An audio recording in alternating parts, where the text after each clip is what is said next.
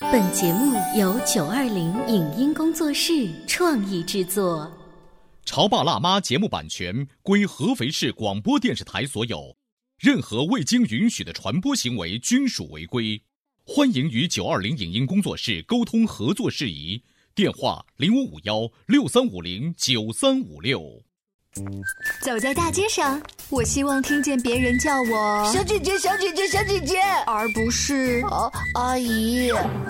但我最爱的称呼是妈妈、走在大街上，我希望听见别人叫我，欧巴、而不是。大叔，大叔，但我最喜欢的称呼是，爸爸、我是辣妈，不是老干妈。我是潮爸，不是太阳能浴霸。八零后时尚育儿广播脱口秀，潮爸辣妈。本节目嘉宾观点不代表本台立场，特此声明。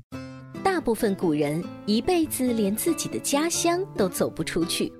只有很少一部分人能稍微走得远一点。而李白的一生足迹遍布大半个中国，去过的地方比许多现代人都多。那么，李白不用工作吗？他游历名山的盘缠从何而来？为什么一生都想当官的李白，却不能通过科举来入仕？《赠汪伦》这首诗的主角用了何种方法把李白骗去了桃花潭？欢迎收听八零后时尚育儿广播脱口秀《潮爸辣妈》，本期话题：如果我和李白是朋友。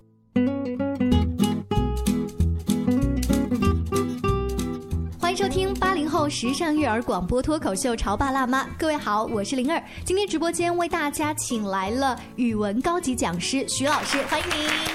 谢谢大家。徐老师，我的孩子呢最近啊上一年级，然后老师呢要求他们去共读一本书，就是小学生必读的唐诗七十五首这样。然后我翻了一下那个目录，哎呀，李白的作品被选入了好多，孩子也会很好奇，说妈妈为什么从幼儿园呃到现在老师都会教我们很多李白的诗呢？他到底是什么人呀？呃，李白呢，实际上啊、我们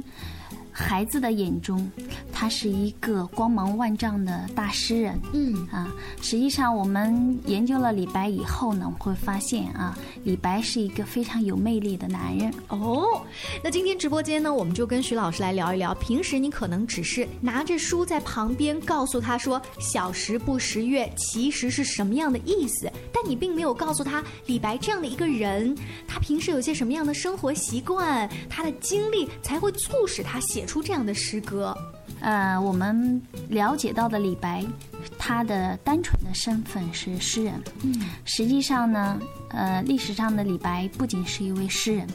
他还是一位侠士，嗯，他还是一位剑客。他会武功的，对，是的，哇哇他实际上呢还是一位道士。哦，嗯，他曾经加入过道士集。哦，啊，那么更多的我们知道，他是一个游览了祖国的、嗯呃名山大川的这样一位驴友。呃，刚才徐老师说，他不仅是一位诗人，他更多其实是一位有魅力的男人。你刚才集合了那几个关键词，又文又武，对不对？而且他酒量也很好，就是放在现代的话，各种社交场合他都可以。可我有第一个问题就是，李白都不用做他自己本来正经的工作吗？他到处游山玩水，哪有盘缠呢？哦，这又是李白的这个呃资金来源的问题。嗯实际上，呃，问这个问题呢，是因为我们不了解很多唐代啊，包括宋代啊和以后的一些文学大家，嗯他们的这个生活来源。实际上，他们大多的生活来源，你像李白，嗯，呃，李白他的家世是很好的。李白的父亲呢是一个商人，嗯，啊、而且呢是一个跨国经商的这样一位商人。哇，哦啊、所以说李白在呃辞亲远游，在出蜀来到我们中原的时候，他身上是带着大量的现金支票的。嗯，那我可不可以理解他刚到这个中原地区的时候，因为口袋里还有钱嘛，所以看到的风景啊，那都是 VIP 的地方，包括别人给他的这种接待，总有一天，富二代也会有落魄的一天呐、是的，等他这个游历到扬州的时候，他就一掷千金，拿自己的钱呢去呃周济了很多的穷文人。哦，嗯，于是呢，他的钱也就花完了。啊他不是自己挥霍掉，他是他做慈善用掉的。 啊、是的，啊，当然他自己呢也是一掷千金的主。我觉得徐老师讲话特别实在，让我脑海当中突然蹦出一个特别活脱脱的一个李白。是的，李白把钱花完了之后呢，就开始想家。《静夜思》呢，就是他在扬州写下的。嗯嗯，呃，这种想家，一般情况下只是觉得你很思念家里的老人，但其实他是因为没钱了。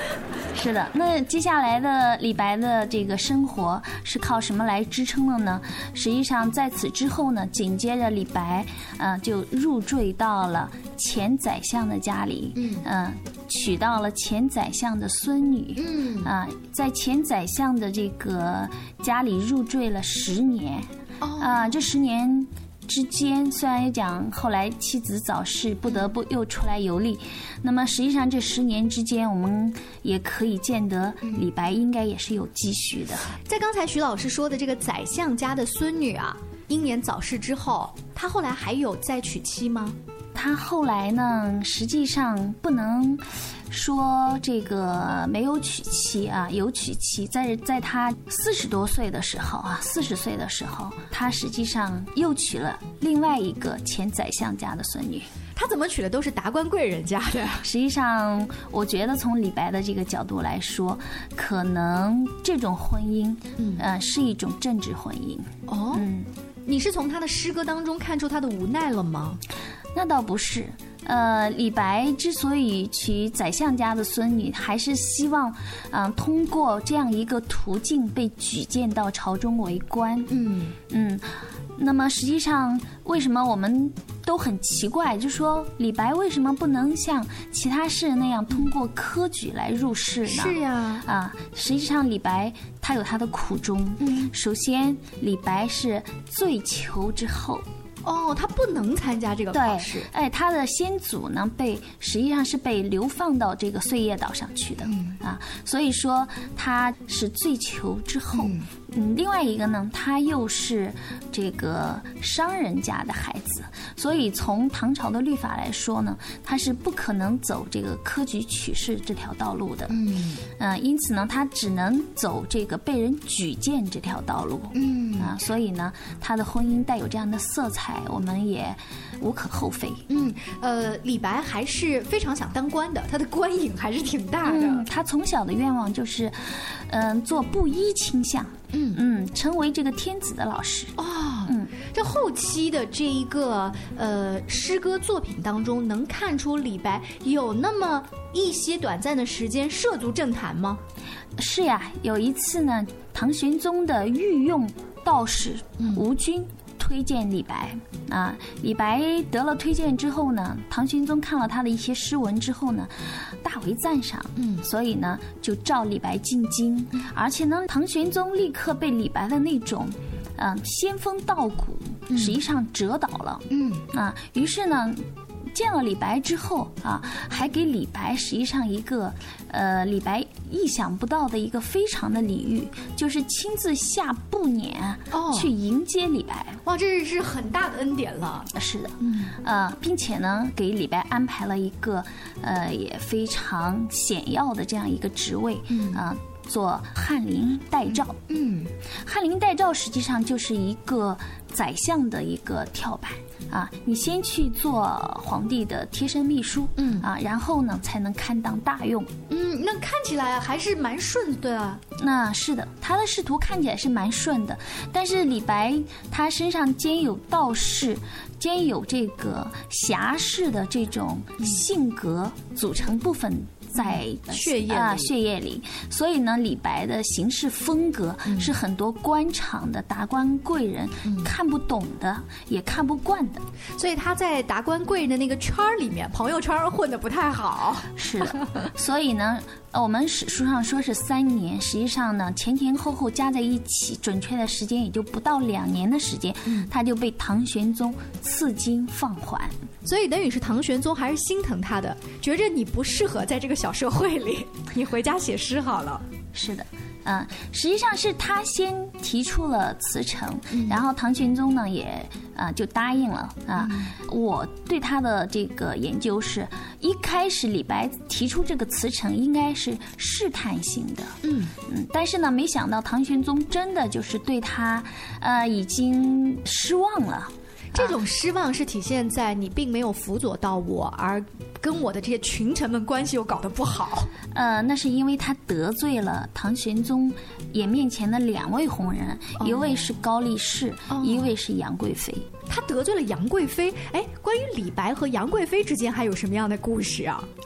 比如说，有一次李白喝醉了，曾经让杨贵妃给他捧墨，嗯啊，所以这个贵妃捧墨啊，一直也是李白呃游历到别的地方向别人吹 牛的啊这样一个资本。那曾经让贵妃捧墨，所以贵妃当时捧了，但是回家以后告状了，是吧？贵妃当时捧墨的时候，呃，心里倒是没有多大的负担，嗯、因为毕竟是做给唐玄宗看的，嗯嗯、主要就是李白得罪了另外一个人，叫高力士。嗯啊，啊，高力士表面上看是唐玄宗的这个宦官，实际上呢，他是唐玄宗的铁哥们儿。嗯，啊，那么得罪了这个高力士之后呢，高力士呢就拿李白的诗大做文章。嗯，李白呢曾经为了讨好杨贵妃呢，写下了这个三首《清平调》嗯啊。这三首《清平调》当中，想必大家都比较熟悉啊。第一首是“云想衣裳花想嗯容”容啊，这个可可能大家比较熟悉啊。那么实际上在三首《清平调》当中呢，有这么一句话叫“借问汉宫谁得似？可怜飞燕倚新妆”，他就拿这个飞燕来比。呃杨杨贵玉妃环啊、但是大家都知道杨贵妃她长得比较胖。 你拿嗯而飞燕那么瘦的对来比，赵飞燕呢，她是这个呃非常瘦，而嗯且非常轻盈的，嗯、于是呢，这个高力士就到这个杨贵妃跟前告了她一状，说嗯这首诗呢实际上是讽刺杨贵妃过于丰满了，过嗯于丰腴了。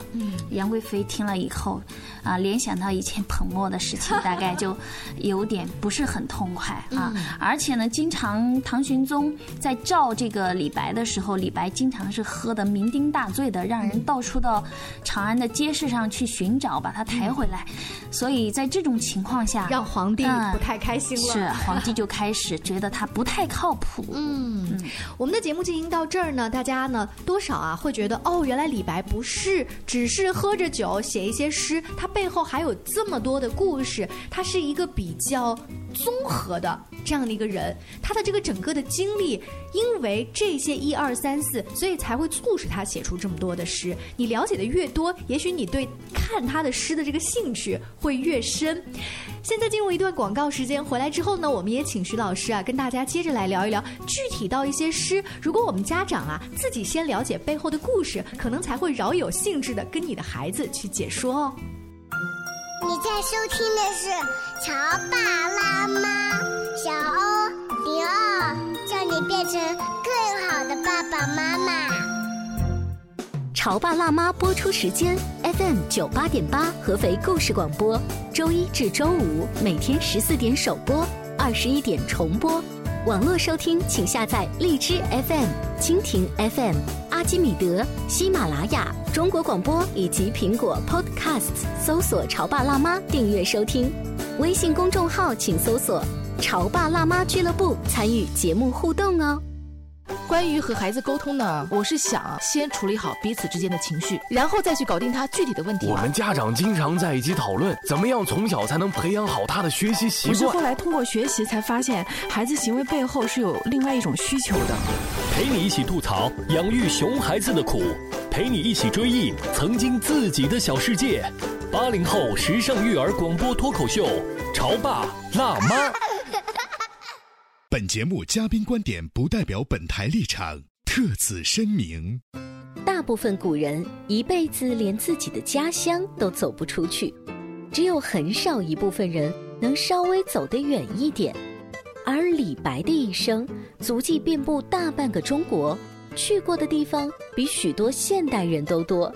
那么李白不用工作吗？他游历名山的盘缠从何而来？为什么一生都想当官的李白，却不能通过科举来入仕？《赠汪伦》这首诗的主角用了何种方法把李白骗去了桃花潭？欢迎收听八零后时尚育儿广播脱口秀《潮爸辣妈》，本期话题：如果我和李白是朋友。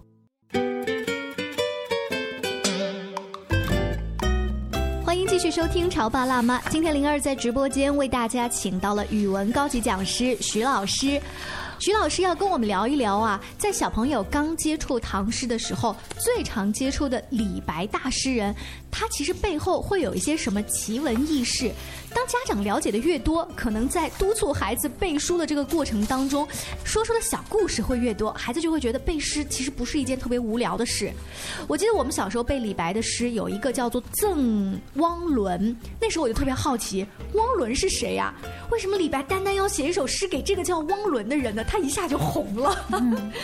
汪伦呢是一个李白粉哦，他是李白的粉丝。是的啊，他呢曾经打听到李白呢正在这个我们现在的当涂、啊当涂县的这个县令家里，因为当涂县的县令当时是李白的远房的一个族叔，嗯啊，他当时呢就流连在我们安徽境内，所以呢，这个汪伦就写了一首一封信给李白，嗯说那、李白，你能不能到我们金县来嗯啊，好好的游玩一番啊？我们这里呢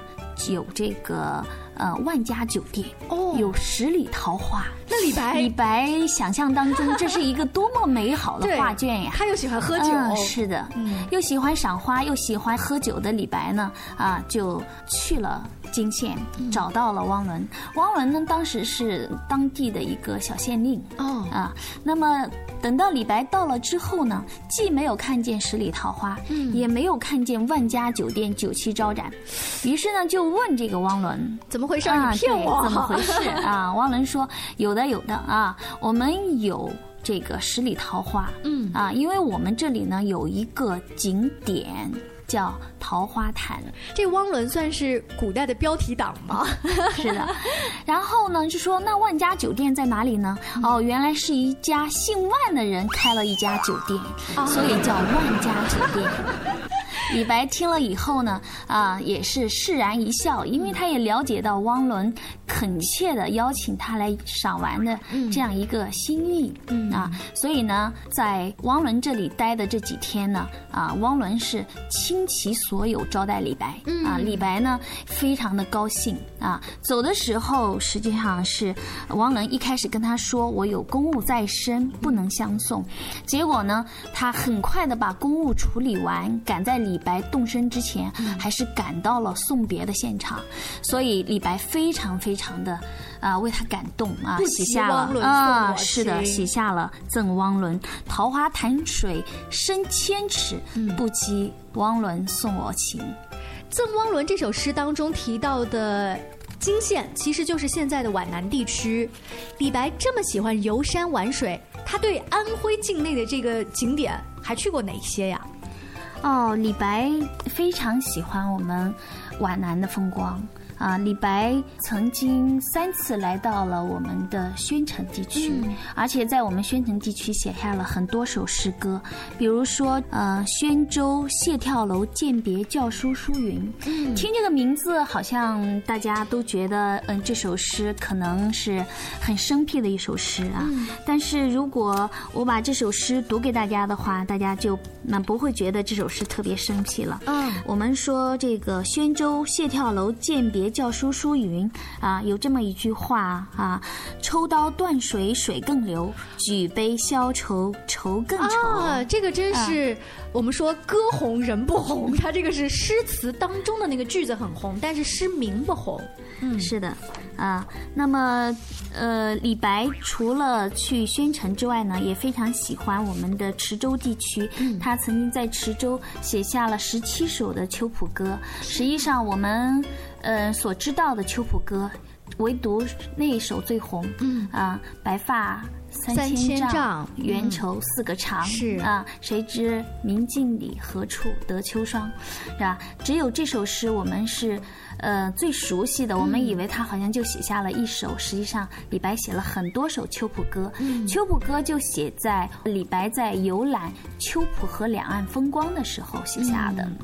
那么除此之外呢，李白还在我们现在芜湖境内的天门山景区写下了《望哦天门门山是的，嗯天门中断楚江开，碧水东流至此回。那么为了看清楚碧水东流是怎么至此回的。嗯有一次在雨中，我特意登上了我们天门山两岸的一座小山，哦，你自己去旅行的时候，是的，呃，特意登上那一座小山啊，然后那个小山还没有修这个水泥路，我们在泥路上一路攀爬，爬到了山顶，终于看到了碧水东流至此回的画面。实际上呢是，呃，长江在那一段有一个小小的拐弯，哦，那个细节以前也是著名景点吗？还是说李白他就是一个很善于自由行的游客，他发现的？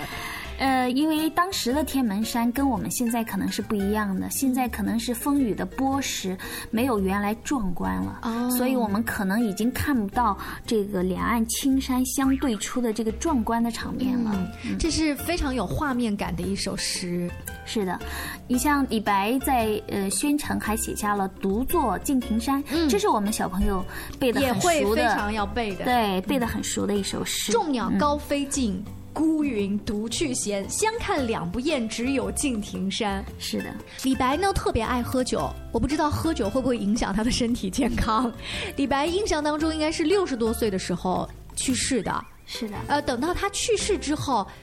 其实他在他年轻的时候就已经是一个了不起的诗人了。等到去世之后，他的诗歌可能更有名了。后世的人和他的粉丝是怎么样看待李白的？呃，实际上我们一直把李白称为诗仙，嗯，为什么呢？就是李白他是一个天才诗人，嗯，他拥有着我们啊、凡俗世人所不能拥有的那种。嗯，纵横捭阖的这种想象，嗯啊，这种神奇的想象力，他的想象可以上天入地，啊，可以信口拈来，嗯啊，那么这个对于我们来说是很难企及的一个高峰。后世的文人没有一个人敢说自己写诗可以嗯超越李白的。所以，像李白“诗仙”这样子的名字啊，是谁给他的这个称号？啊、那是因为李白，呃，有一次去拜见我们的大诗人贺知章的时候，啊、贺知章看了他的《蜀道难》，嗯，呃，对他是推崇至极。啊哦，认为李白啊不是凡人，嗯就是一个谪仙人。这个谪呢，就是贬的意思，嗯就是天上的仙人被贬到人间来的，叫谪仙人。嗯啊，所以呢，才有了呃李白后世被称为诗仙的这样一个缘由。所以，当李白知道自己有这么一个雅号叫“诗仙”的时候，他自己是知道贺知章给他起了这么一个外号。嗯，他对贺知章对他的这种高度评价是非常高兴的。啊，在他并不是他诗去歌当世中之，后才别人才给他起这么一个号。诗仙呢是他去世之后别人给他的号，但是呢，呃，谪仙人、这样一个称谓呢，是李白一直都沾沾自喜的、嗯啊，因为贺知章当时也是在文坛非常有影响力的这样一个啊、这个巨人，可以这 样说。可以想象一下，如果那个时候有朋友圈跟微博的话，他就是被贺知章艾特了一下的 明日之星。是的，那么除此之外呢，实际上杜甫也非常的热爱李白。杜甫跟李白啊，在咱们小学课本上是经常大概，呃，诗的量占差不多的，然后一个诗仙，一个诗圣，经常大是家的，拿他们它是做对唐比诗的半壁，各占半壁江山。是他们两个之间会不会有这种 PK 的想法？呃，那倒没有，因为杜甫对于李白来说，那是学弟，是一个小弟而已。嗯，嗯，因为杜甫比李白要年小很年多幼啊，年幼啊，嗯、所以呢，杜甫第一次见李白的时候，李白已经声名远播，而杜甫还寂寂无名。嗯哦，嗯，杜甫一直非常的崇拜李白，在他的诗歌当中经常写李白、嗯啊，包括我们现在知道的对李白的高度评价啊，“笔落惊风雨，诗成泣鬼神”啊这样的名句啊，都是杜甫写李白的。那么我们后世呢，有一位很重要的一位现代诗人，他也写李白，写的也非常的到位，就是我们刚刚去世的台湾诗人余光中。嗯啊，余光中写李白说：“酒入豪肠，七分酿成月光，余下三分笑成剑气，袖口一吐就是半个盛唐。”嗯哦，这首诗是余光中写的，可见可能在他的少年，包括他做诗人的这个过程当中，都受到李白很多的影响。啊、受到李白的影响和熏陶。嗯，而且呢，李白对于诗人来说就是一个，嗯，可望而不可及的这样一位偶像式的这样一位人物，嗯因为他身上有太多的传奇、嗯啊，比如说他的这个侠士身份、嗯啊，他曾经闹事杀人。